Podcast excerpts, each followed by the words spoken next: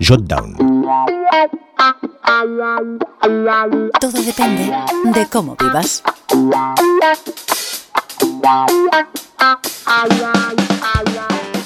¿Recuerdan la anécdota en la que un fan se acerca a Picasso y le pide que le dibuje algo en una servilleta? El maestro lo hace y antes de entregársela le exige al desconocido una gran cantidad de dinero. El hombre se indigna. ¿Cómo puede pedirme tanto dinero por un garabato hecho en un momento? No he tardado un minuto. He tardado 40 años. Replica Picasso. La televisión moderna podría contestar lo mismo si alguien le preguntara a qué viene tanto jaleo con True Detective. Me ha llevado dos décadas llegar hasta aquí. 24 años exactamente los que van de Twin Peaks hasta esta serie de HBO. Seguramente lo más cerca que ha estado el universo catódico de sintetizar una droga visual similar.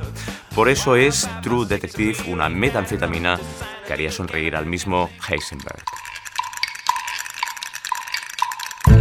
True Detective devuelve a la cadena americana a los territorios de culto donde también supo moverse a principios del siglo XXI y lo hace con la fórmula de la excelencia que les funcionó con David Simon, Alan Bowl o David Chase, el creador es Dios. Guionista y director, los mismos capítulo tras capítulo. El hecho de que todos los episodios provengan de la pluma de Nick Pizzolato y sean ejecutados por el mismo realizador, Kari Fukunaga, le dan a la serie una continuidad narrativa y estética pocas veces vista por aquello tan americano de darle una pieza del puzzle un día a un director y otro día a otro. Un viaje a lo largo de 17 años. Si el inicio de la serie es francamente inquietante, con el hallazgo del primer cadáver, la segunda y tercera entrega confirman la sospecha de que nos encontramos ante una criatura que cambia de piel continuamente.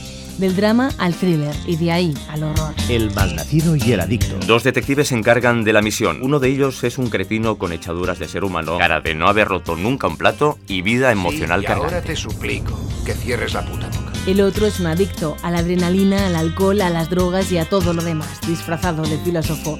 Un cínico que ve en cada hombre un potencial Podría enemigo. considerar un realista, pero en términos filosóficos soy lo que se llama un pesimista. El primero es un fenomenal Woody Harrelson, un actor que lleva años en la élite. El segundo se llama Matthew McConaughey. Enjuto, seco, arrastrando los pies como el superviviente de un naufragio, McConaughey no interpreta al detective Rust Cole, es el detective Rust Cole. El borracho organizado que sabe qué días puede beber. El drogadicto funcional que actúa como una máquina programada para ejecutar sus propias órdenes. El infierno puede ser maravilloso. El destino, el mal, puede ser un lugar o un paisaje, y ese trasfondo religioso que destila ayuda a sembrar en el hipotálamo del espectador una idea que hace las veces de contexto. El infierno persigue a estos tipos y a uno de ellos le gusta el fuego. En True Detective, el descarrilamiento del matrimonio del protagonista normal provoca la aparición de un personaje que hasta ese momento ha permanecido escondido en una aparente normalidad. Un personaje que solo se rompe por algunas frases soltadas al azar en momentos de transición. El plano secuencia de 6 minutos que contiene el cuarto episodio de la serie es prodigioso, pero lo es más la escena que lo precede y donde se establece el cambio de roles ya comentado. Luego llega el recuento de armas, la construcción de la coartada y la aplastante lógica del absurdo. Esto es necesario, hay que hacerlo, repite Hart, metiendo balas en los cargadores y sacando armas hasta de la nevera. Mujer y raza. Mucho se podría hablar del rol de las mujeres, inmensas Michelle Monaghan y Alexandra Daddario, y elemento racial, el clásico elemento que genera polémica y que ya ha llevado a algunos a calificar la serie de gasolina para gallitos blancos. También podría hablarse del apabullante envoltorio escénico de Adam Markapov, ese gris amarillento que recuerda a una pesadilla y da sensación de asfixia. Lo que está por venir. La segunda temporada de la serie se ocupará de otro caso con distintos protagonistas, algo que da idea de la ambición de sus creadores, dos tipos tan locos como los protagonistas que han creado. Todos estos artículos y más en www.jotdown.es.